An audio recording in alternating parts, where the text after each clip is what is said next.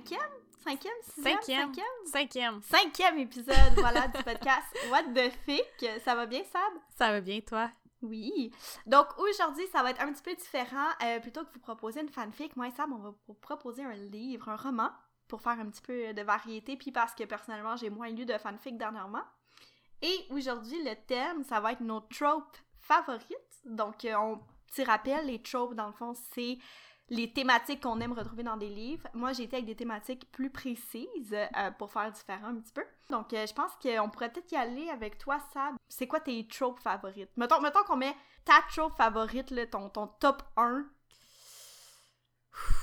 Au risque d'avoir l'air extrêmement cliché. Ben, j'en ai deux qui sont comme ex. J'ai vraiment eu de la misère, comme j'ai pondéré à savoir laquelle que je mettais en premier parce que j'étais comme je sais pas je- les deux je les aime beaucoup pour des raisons différentes similaires en même temps j'étais vraiment très confuse c'est un first world problem un bon first world problem. Mais je vais y aller avec l'ancienneté. Une fille de RH là on y va avec l'ancienneté. Puis mon préféré je suis vraiment cliché je suis pas originale je m'excuse mais c'est enemies to lovers. C'est la même chose pour moi. ah yes! Mais le best je pense c'est quand il y a une petite touche d'admiration entre les ennemis. Comme Mhm. mettons, deux voleurs internationaux qui sont cherchés par Interpol puis qui sont des super de bons voleurs, mais qu'à chaque fois qu'il y en a un qui réussit un bon coup, l'autre est comme « Ah shit, j'aurais dû y penser. » Comme, c'est vraiment bien réfléchi. Mais f- comme « FU, je vais te pogner dans le détour. » là. Ah! Ah! Ah! C'est comme du bonbon! J'aime ça! C'est excellent. Puis tu sais, ça fait aussi dans notre, euh, nos tendances, là, tu sais, Jess pis toi, toi pis moi, on est comme Drago Hermione, Tom Jedusor Hermione, tu sais, je veux dire, Ouais. hum, c'est pas trop surprenant, là. Non, c'est ça. Fait que c'est ton numéro un, toi aussi, dans le fond, là. Euh, ouais, ce serait vraiment Enemies to Lovers, mais, euh, tu sais, j'ai été dans des tropes, euh, dans, mes, dans mes top 5, dans le fond, j'ai été dans des, des sous-tropes, si on veut, je sais pas comment dire, mais des sous-catégories. Mais ouais, je pense que ça serait vraiment euh, Enemies to Lovers aussi, là, il y a tellement de choses que je trouve qu'il est le fun à exploiter. Tu sais, je sais qu'il y en a qui sont vraiment Team Friends to Lovers, c'est tout le temps un des deux, j'ai l'impression, mais je suis pas euh, particulièrement fan. Sinon, je dirais qu'un un deuxième trope qui est quand même large, puis qui est quand même reconnu, ça serait peut-être les age gap. Oh oui, dans mon... euh, Les gens avec une différence d'âge. Ouais, tu sais, genre prof-élève. euh, J'en ai lu un dernièrement, là, c'est un plaisir coupable, mais c'était dans le fond la fille avec le père de son ex. Oh, j'en ai Mais entendu genre- parler de ça sur TikTok! ouais, ouais, le livre s'appelle Birdie Girl. C'est vraiment bon. Mais tu sais, le père a comme 34 ans, là. La fille, elle a 18, fait que c'est bon. Ok, genre un, 19, un 19. teenage pregnancy, genre. Voilà, il l'a eu quand il était ado. Mais euh, j'ai trouvé ça vraiment hot. Genre, je... Puis j'ai j'ai plein de livres à lire dans cette liste de comme... Daddy, Daddy, Daddy King, je sais pas comment l'expliquer. Mais ouais, mais ouais, pour vrai, Birdie Girl, je vous le suggère d'ailleurs, parce que c'est vraiment pas un livre. Tu sais, ça semble un petit peu euh, croche vu comme ça, mais pas du tout. C'est super bien amené. Son ex, c'est un enfoiré, fait que ça a plus de sens. Puis elle a rencontré son père avant de savoir que c'était l'ex. euh, que c'était le père de son ex. Ok, ok, je comprends. Fait que ça. Ouais, puis il connecte vraiment comme émotionnellement et tout. Fait que ça. ça... C'est pas, pas sexuel du tout, là. Ben, écoute, le age gap était dans euh, ma liste, mais j'avais mis la condition qu'il faut pas que ce soit exagéré, puis aussi quand c'est pas un univers fantastique. Fait qu'on en a déjà parlé, tu sais, Ryson et Fair ont 500 ans de différence, Ouais. mais c'est un univers fantastique. I mean, Mhm. à this point, les fées ont d'autres capacités, ont des pouvoirs magiques et tout, c'est pas nécessairement surprenant. Ou encore dans l'univers Mhm. d'Harry Potter où les gens vivent vraiment vieux, comme Sirius Hermione aussi, sous certains contextes, peuvent se recroiser dans un contexte romantique. Le age gap, quand c'est bien fait, je trouve que c'est vraiment beau, mais je pense aussi qu'il y a des cultures pour lesquelles c'est plus toléré que d'autres. Entre autres, euh, Mhm. on en a déjà parlé un peu, la culture euh, asiatique. On va souvent retrouver des contextes d'autorité et de age gap, par exemple, le patron avec une employée, autant dans les mangas que dans les romances que dans les K-dramas. Moi, je- Mhm. j'ai beaucoup de K-dramas que je regarde que c'est ça. Ou encore, euh, bon, euh, dans euh, mon colloque d'enfer, hein, bon, il y a 27, elle en a 17, ça peut avoir l'air un peu louche, mais comme on l'a dit, c'est vraiment bienveillant. C'est toujours bien traité. C'est bien traité, c'est bien vrai, c'est bienveillant, puis il, il- il est pas fier de lui, là, tu sais, je veux dire, fait que ça en dit long, tu sais, il y a de la culpabilité et tout. Moi, par contre, le age gap était mon numéro 5. Mon numéro 2, c'est Friends to Lovers. Non! Mais c'est pas quelque chose. J'adore ça, Friends to Lovers, mais c'est pas quelque chose que je trouve qui est souvent bien fait. Euh, ouais, c'est vrai. Quand c'est bien fait, c'est bon. Mais... Oui, c'est ça l'affaire, c'est que c'est souvent manqué. Euh, j'ai l'impression qu'il y a des auteurs qui vont faire un Friends to Lovers où il y a tout le temps un des deux parties qui est en amour avec l'autre depuis la nuit des temps, puis ça s'aperçoit pas du tout de l'amour que l'autre lui porte. Ça, je trouve ça très mal fait, très irritant. Mais il y a des Friends to Lovers que j'apprécie. Euh, des fois, en roman, je lis ça. Par exemple, euh, je sais pas, le, je vais donner un contexte le fictif, mais le mec a besoin de passer un examen en particulier, puis il a besoin de l'aide de la fille. Puis il se rend compte que la fille vraiment, tu sais, euh, est complètement euh, sous le charme d'un autre mec dans la classe, puis il lui propose de donner des cours de drague versus elle lui donne des cours pour son le cours dont il a besoin de passer. Et ils deviennent amis avant de tomber amoureux. Ça, c'est le genre de Friends to Lovers que j'aime parce que les deux ont besoin de l'un de l'autre, entre guillemets, ils s'entraînent. Il y a une amitié vraiment honnête qui se développe. Souvent, c'est vraiment mignon. C'est genre, souvent dans ces, ces genres de contextes-là, je trouve que c'est le mec qui se rend compte, dans le fond, de l'amour qu'il porte envers la fille en premier. Ça, c'est ce que je préfère quand c'est l'homme qui s'en rend compte en premier. Et je trouve ça sweet parce que c'est ça se passe rapidement. Ce que j'aime moins, je pense, dans les Friends to Lovers, c'est quand ils sont amis depuis vraiment longtemps. Puis que là, out of nowhere, il y en a soit un des deux qui aime l'autre, puis l'autre s'en rend pas compte, un peu comme t'as dit. Ou, euh, ben, sinon, faut qu'il y ait vraiment une raison, je sais pas, il arrive une guerre, puis il tombe en amour. Pour... Tu sais, faut qu'il arrive quelque chose de comme extrême pour que tout d'un coup il tombe en amour. Parce que sinon, je trouve que c'est un peu tiré par les cheveux d'être en amour avec ton meilleur ami pendant genre 15 ans, puis il s'en est jamais rendu compte. Je trouve que c'est. Je sais pas, tu le. Ben, ouais. Il y a peut-être des gens déjà qui ont vécu ça. donc je peux pas dire que c'est réaliste. Tu sais! c'est ça, mais je veux dire, c'est difficile de croire que tu t'arranges jamais, tu sais, que l'autre s'en rend jamais compte, à moins que tu fasses vraiment tout pour le cacher, mais rendu là, si tu fais tout pour le cacher, je sais pas, j'ai de la misère à relate en romance du moins. Ben, c'est ça, j'aime moins ça, lire en romance. Mais vraiment, ouais, les Friends to Lovers, c'est faux quand je dis que j'aime vraiment pas ça, parce que dans le fond, j'en lis souvent, puis j'aime ça quand ils tombent amis avant de tomber amoureux. Euh, mais classic rom-com, ce que tu viens de donner comme exemple, genre le, le gars qui joue au foot, puis qui essaie de se get la cheerleader, puis que, mais euh, il peut pas aller comme au bal de finissant s'il passe pas son examen de mathématiques, puis c'est la petite mhm. nerd qui l'aide. Genre, quel nerd n'a pas rêvé de faire tomber en amour un joueur de foot? Tu sais? Mhm. Quel nerd ne s'est pas dit peut-être qu'aujourd'hui je vais aider quelqu'un dans son examen de mathématiques? Fail! Ouais. C'est. Pour étant une fellow nerd, là, je, confirme cette théorie. Ce n'est pas vrai, ça ne fonctionne pas. Ménagez vos illusions et concentrez-vous sur vos études. Les joueurs de football s'organiseront tout seuls. mais c'est vrai, c'est vraiment un bon contexte. Puis j'aurais envie de te demander, c'est quoi, avant qu'on embarque dans nos top 5, c'est quoi la que tu détestes le plus? Genre que tu détestes avec passion? Oh mon dieu, attends un peu là. Hey, je m'étais pas préparée à ça. Ah! Genre une trope que tu Pregnancy. que, que j'aime. Pregnancy oh, la Alcool! Écoute, j'ai lu le livre euh, Horsemen of the Apocalypse de euh, ah, c'est quoi ça? Laura, tel quelque chose, Tellison, Laura. Ouais, en tout cas, bref. Euh, il y a Pestilence, euh, War, euh, Famine, je pense. Laura Talassa, voilà. Et dans le dernier tome, le spoiler alert, ok, pour ceux qui veulent lire Death ou La mort, je pense en français, skipper les 15 prochaines secondes, ok? Je vais dire rapidement le spoiler, mais la fille trouve un bébé et elle décide de le prendre pour. Devient genre sa mère, avec un bébé abandonné par rapport. Mais ouais, ouais, non. Fin de spoiler. Moi, mais genre ça là, ça me pour vrai ça me gâchait le livre au complet là. Éviter les bébés en apocalypse. Tu sais c'est dans le film le film A Quiet Place, je trouve que c'est vraiment bien fait, l'histoire est excellente. Mhm.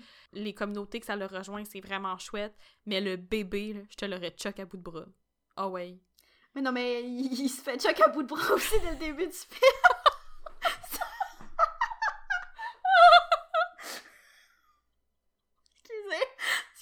Je veux pas être euh, cruelle, mais ceux qui ont vu le film, c'est un, peu ça qui arrive. Ah, stop! C'est trop drôle! Ah, je me sens mal!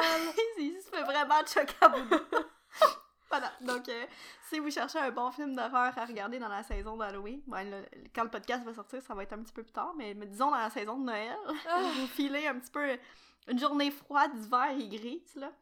Regardez ce film, c'est vraiment un bon film, mais voilà, vous allez comprendre la référence au début. Moi, je me souviens que j'avais eu un rire nerveux.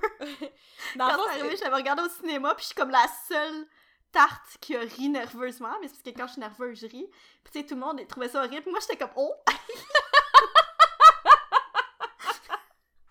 Je m'en attendais pas, donc voilà. Je t'imagine tellement au cinéma, genre, oups, sorry, not sorry. euh. Ouais, voilà.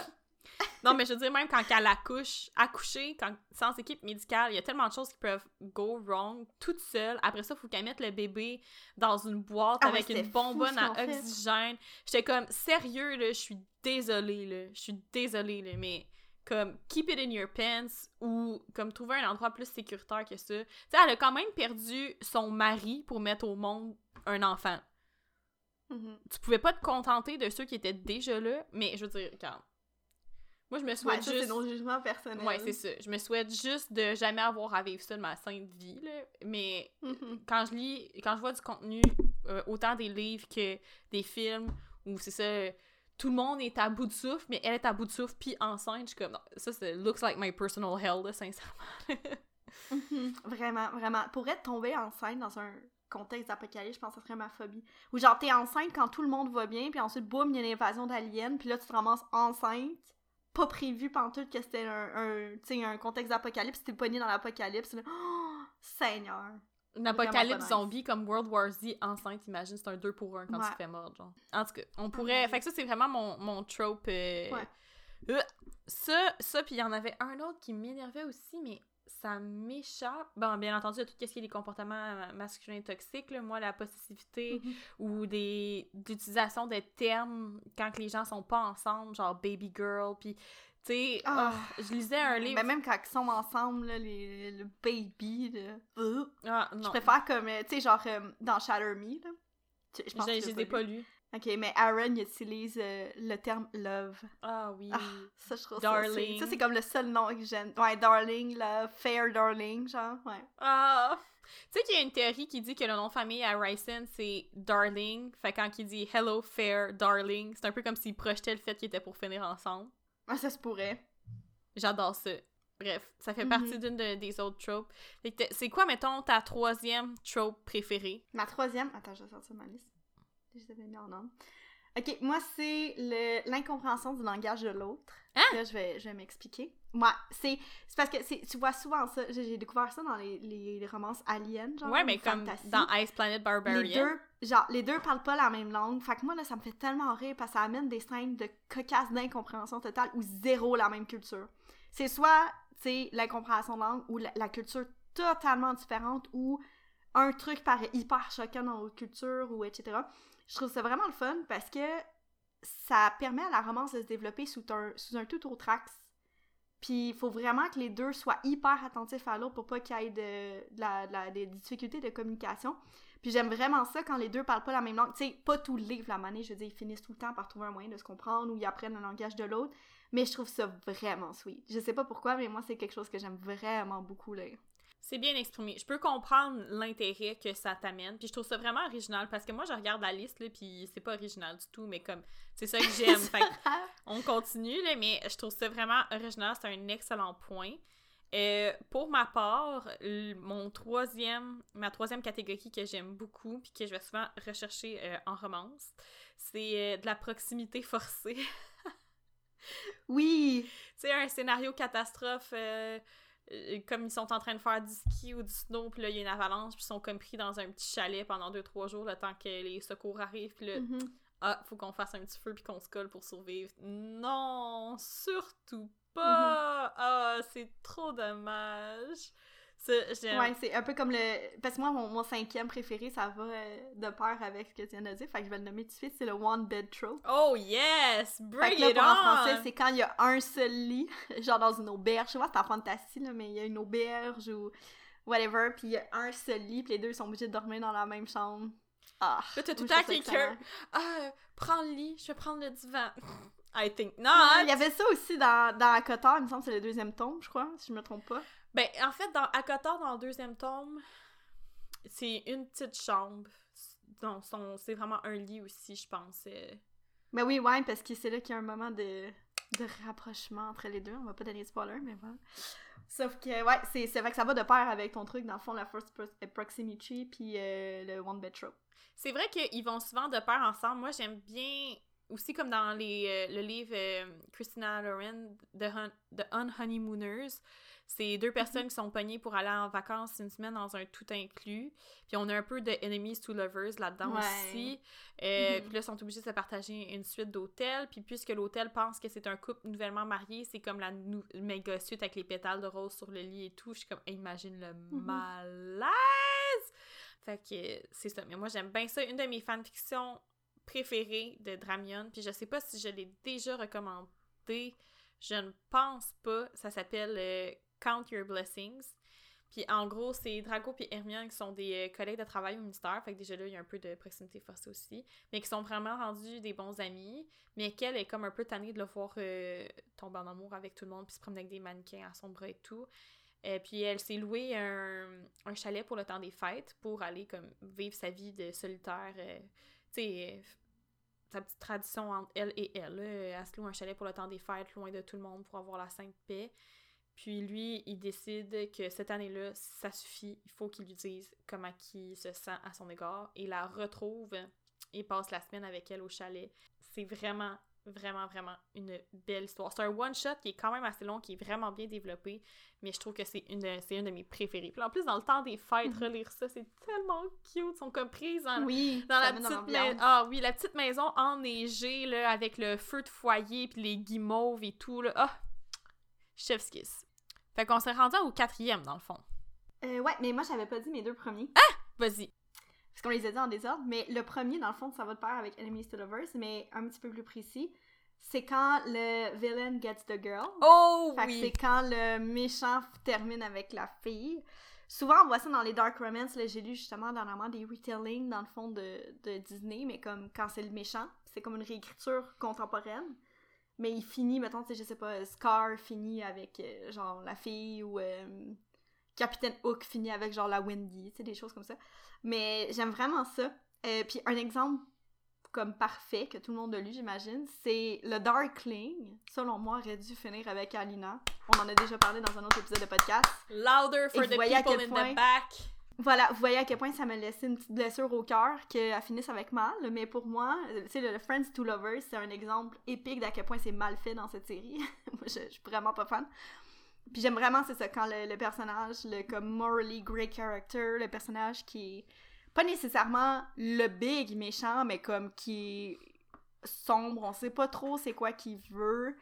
Comme un autre exemple aussi, c'est dans Once Upon a Broken Heart. D'après moi, il va bientôt être traduit d'ailleurs. C'est le spin-off de Caraval. Mais c'est un peu ça, c'est le méchant, entre guillemets, qui finit avec l'héroïne. Fait bon, moi, c'est vraiment euh, ce que j'aime le plus. Le Sab, je te vois chercher un livre comme exemple. Dans ma bibliothèque, mais c'est plate parce que le premier, deuxième exemple qui me vient en tête, c'est encore euh, à Cotard avec Ryson et Fair. Euh, Ouais, un peu. Il faut dire qu'au début aussi, quand j'ai fini de lire A Court of Thorns and Roses, puis que j'ai commencé A Court of Mist and Fury, puis que je voyais la tendance que ça, ça s'en allait prendre, j'étais tellement fâchée, j'ai presque, j'ai vraiment passé proche. J'ai passé un, un cheveu de ne pas le terminer. Parce que j'étais comme, non, Tamlin for the win. Mais après ça, Tamlin a- Mhm. a, comme embarré Fair dans sa maison, puis j'ai fait, oh, Tamlin is a bitch. fait que là, Ouais. ça a comme changé la donne. Fait que toi, ça serait quoi ta quatrième euh, trope? Ma quatrième trope, ben tu sais, je réalise que je suis vraiment pas originale puis qu'il y a beaucoup de tropes qui sont comme dépendantes l'une de l'autre, là. Mais ma quatrième trope, c'est vraiment euh, collègue de travail. Mhm. D'où le pourquoi je lis beaucoup. Moi, tu vois, je suis pas fan de ça. Ah Fait que non. c'est le fun qu'on ait des trucs différents. J'adore parce que dans mes fanfictions préférées, Draco et Hermione, qui sont collègues de travail, des fois qui sont dans le même département ou qui sont dans des départements complémentaires, dans beaucoup de fanfictions que je lis, ou Drago ou Hermione, qui sont tous les deux dépeints comme des personnages extrêmement intelligents au point où ils peuvent avoir des fois un peu de difficultés en termes de social skills, euh, sont des... euh, je sais pas c'est quoi le terme en français, mais des unspeakable. Donc ça, c'est les gens qui travaillent pour le ministère de la magie, qui fait de la recherche, mais ils peuvent pas parler du tout de ce qu'ils recherchent parce que euh, ça briserait un, un, un vœu, ou en tout cas, c'est tellement secret ou poussé ce qu'ils font qu'ils peuvent pas parler, qu'ils peuvent pas en parler, donc qui s'appellent les unspeakable. Je pense que ça- c'est-tu les prophéties? C'est quoi le nom? de Ben, ça? on, on en... départements des... des...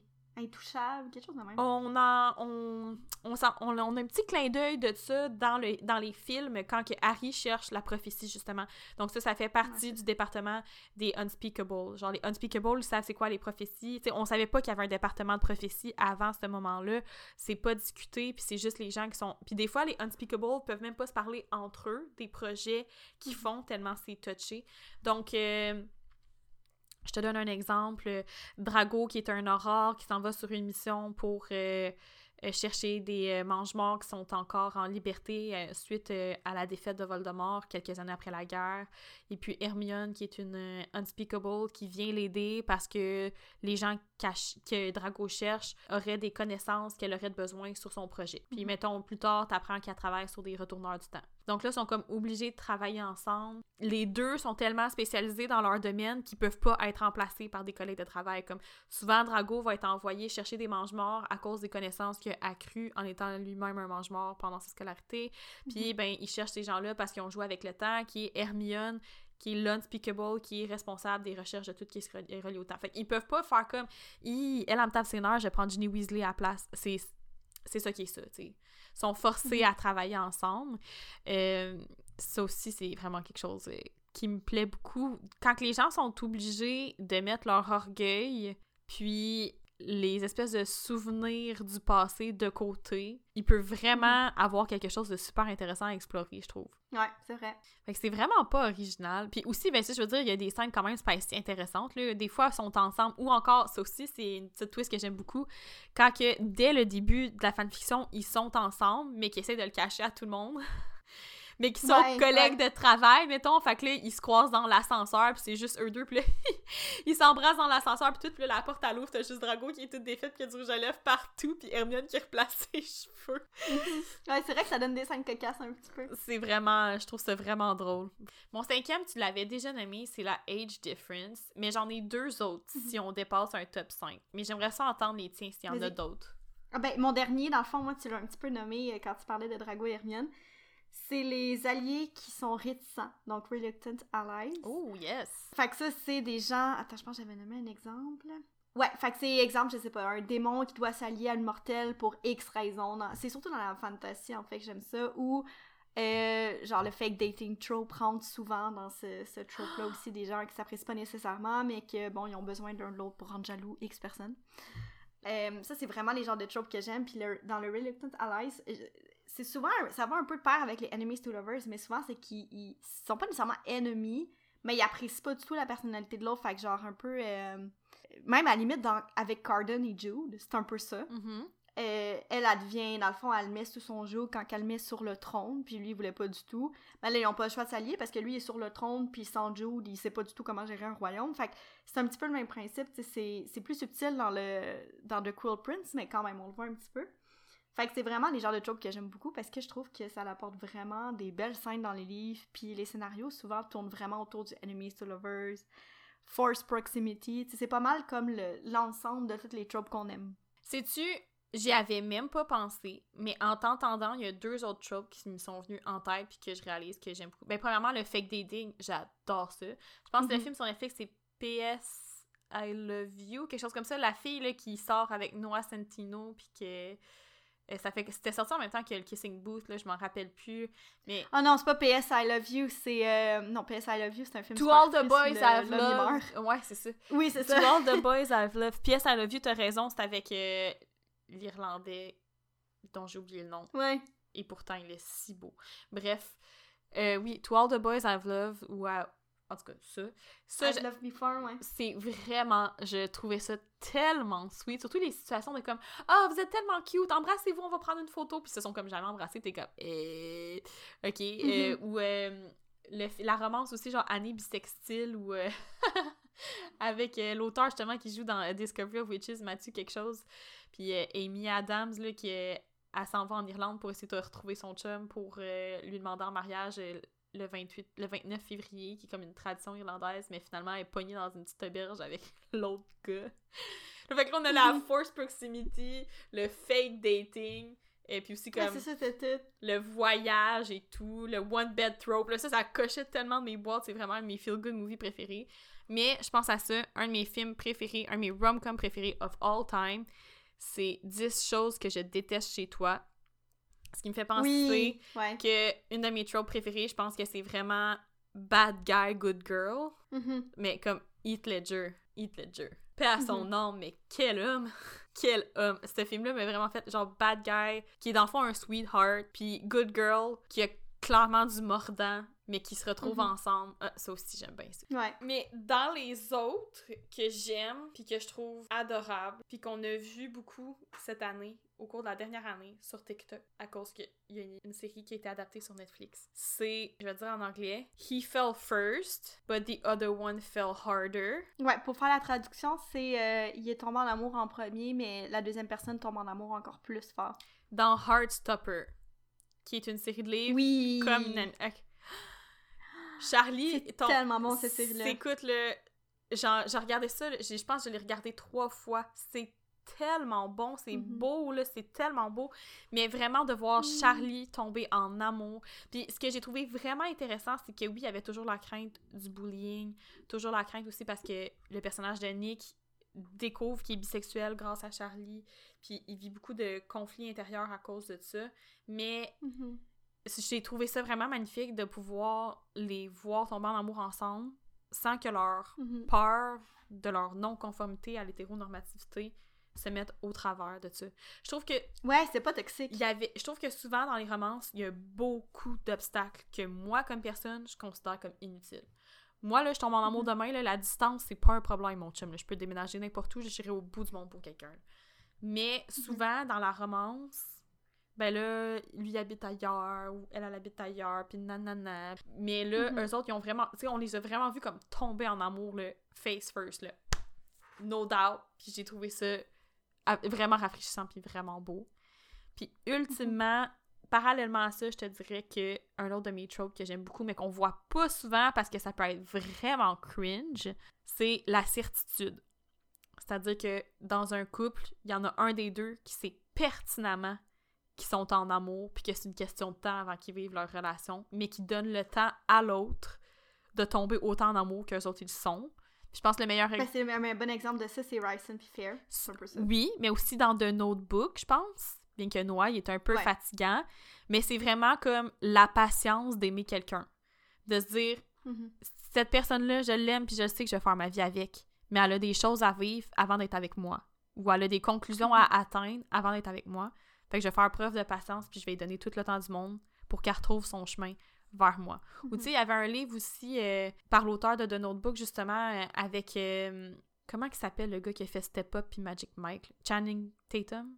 Channing Tatum. Bon. Euh, où, euh, dans le fond, euh, il est avec sa femme, puis ils ont un accident d'auto, puis elle perd la mémoire, puis là, il faut qu'il la reséduise de nouveau. Ah oui! C'est quoi le nom de ça? Ah mon dieu, c'était avec. L'actrice, c'est euh, la même qui a joué dans The Notebook. Oui. J'ai complètement oublié le film, mais Tellement belle en plus, cette actrice-là. Rachel bonne. McAdams. Ouais.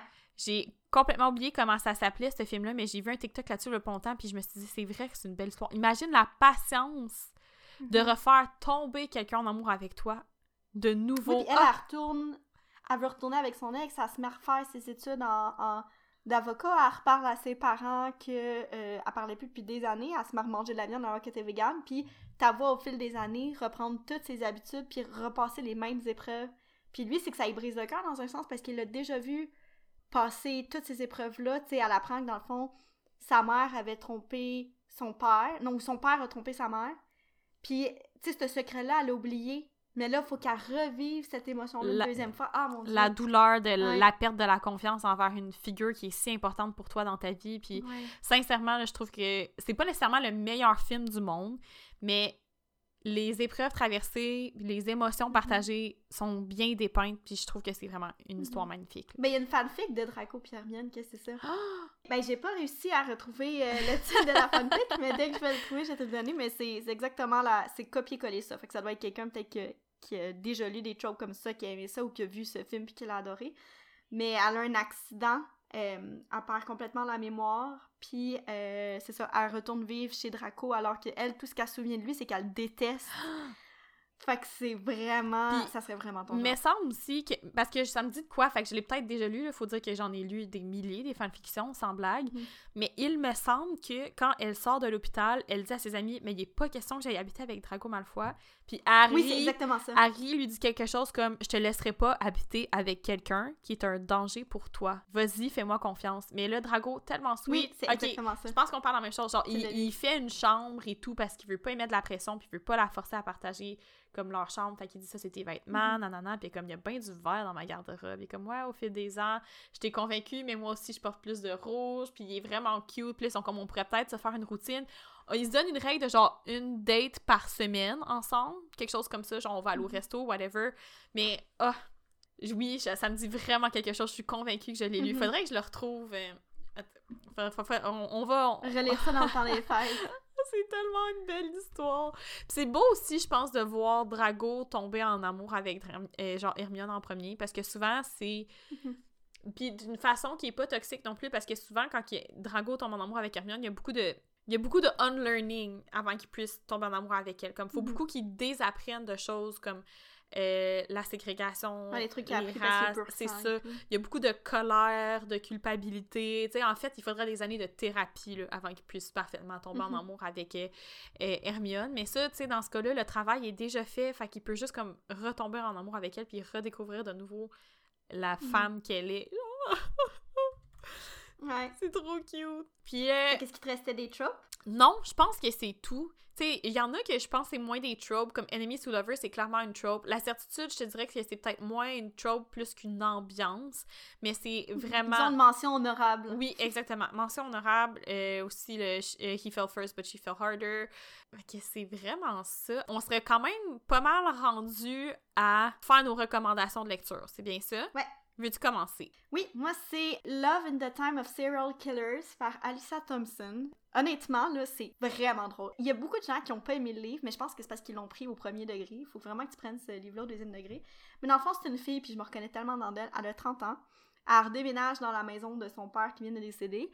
Et, euh, ben, quand elle est en train de, de- de- d'essayer de, détacher un meuble de sur le dessus de sa voiture, il y a un de ses voisins qui arrive.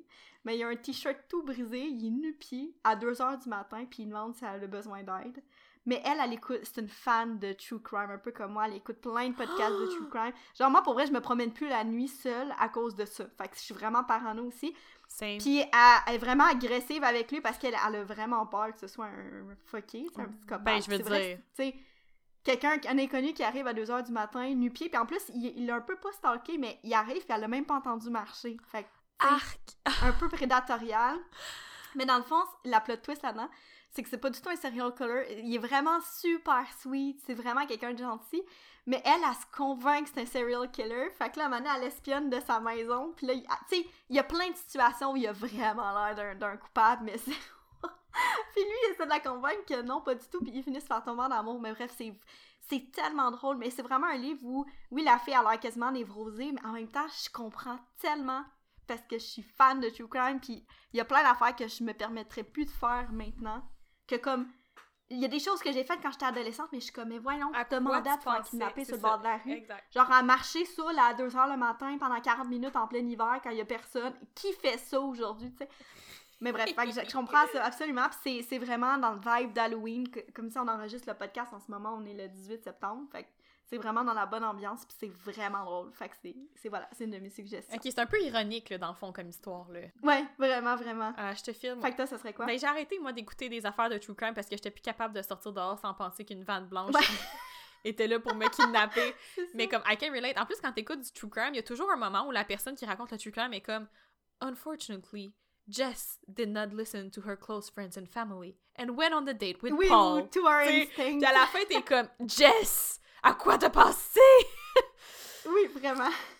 En rétrospective, c'était pas sa meilleure décision, mais qui aurait pu le penser, genre, sur le coup? Mhm. Pas Jess. Bref, euh, pour ma part, j'ai vraiment, cette année, je pense que c'est l'année que j'ai le moins lu depuis vraiment longtemps. Comme ça fait trois fois que je descends mon euh, objectif de lecture annuel parce que j'enchaîne Reading Slum sur Reading Slum. Ça fait comme trois semaines que je suis sur le même livre. Mais je vais le recommander quand même parce que c'est la troisième fois que je le lis, fait que je peux prendre le temps que je veux pour le, le relire. Mhm. Mais ça fit vraiment pour Halloween parce que ce livre-là a été adapté à la TV et je pense que c'est une des meilleures adaptations de livres que j'ai vues en série. Et c'est A Discovery of Witches par Deborah Mhm. Harkness. Maintenant, il y a beaucoup de gens qui n'aiment pas cette histoire parce qu'ils trouvent que c'est trop insta-love. Pour ma part, rien à cirer. Je trouve que c'est bien construit, puis c'est long avant qu'on que les personnages réalisent qu'ils sont en amour. Au début, tu sais, ils sont vraiment pas, pas tout à fait amis, genre entre amis et lovers. Ils ont comme dépassé le stade d'amis parce qu'il y a une confiance qui a été établie, puis il est quand même très protecteur envers elle, même si ses raisons au début sont un peu nébuleuses. Aussi, tu sais, dans un univers fantastique, les vampires... Ben, dans cet univers-là, en fait, les vampires ont beaucoup de mates. Comme souvent, sais, ils vont avoir un partenaire, puis ils vont partager l'éternité avec cette personne-là. Donc, euh, je pense que Mathieu la reconnaît rapidement comme sa, sa mate. Diana, elle, c'est plus long, mais une fois qu'elle commence à faire confiance à l'intuition de sa magie, elle le reconnaît aussi comme un, un partenaire, tu sais. Donc, il y a de la magie, il y a des vampires, il y a des démons, puis il y a des sorcières. C'est très Halloweeny, là. On est à Yale, en Angleterre. Euh, notre Mhm. personnage principal, Diana, c'est une érudite, donc, euh, qui se penche sur l'histoire de l'alchimie, qui est une sorcière, qui a toujours refusé d'utiliser la magie à cause que ses parents ont subi une mort euh, violente quand elle était plus jeune, puis qu'elle a mis ça sur le dos de la magie. Donc, elle a toujours refusé d'utiliser la magie. Mais sans faire par exprès, elle appelle un livre magique un jour, et puis euh, toutes les créatures cherchent le livre depuis des années, mais le livre ne s'est présenté qu'à elle, et ça attire plein de créatures à Yale, dont Matthew, qui est un vampire. Euh, puis euh, eux autres, en fond, commencent à tomber en amour à travers tout ça. Mais tu sais, on se promène entre l'Angleterre, la France. C'est une ambiance très brumeuse, euh, très mystérieuse. Dark Academia au coton. C'est la vieille bibliothèque de Yale. Puis l'autrice est historienne, je pense, de formation. Donc, on va beaucoup entendre parler d'histoire, de culture.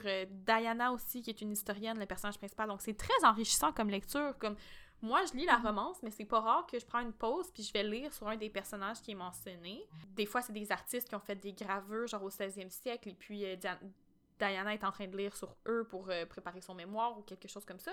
Bref, c'est vraiment...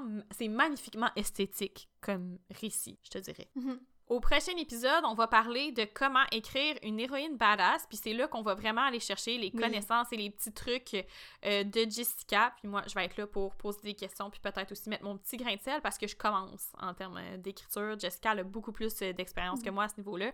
Mais ça va être un, un épisode plus orienté sur l'écriture que sur la lecture, mais on va quand même vous faire une petite recommandation à la fin de cet épisode-là. Merci de nous avoir écoutés et à la semaine prochaine!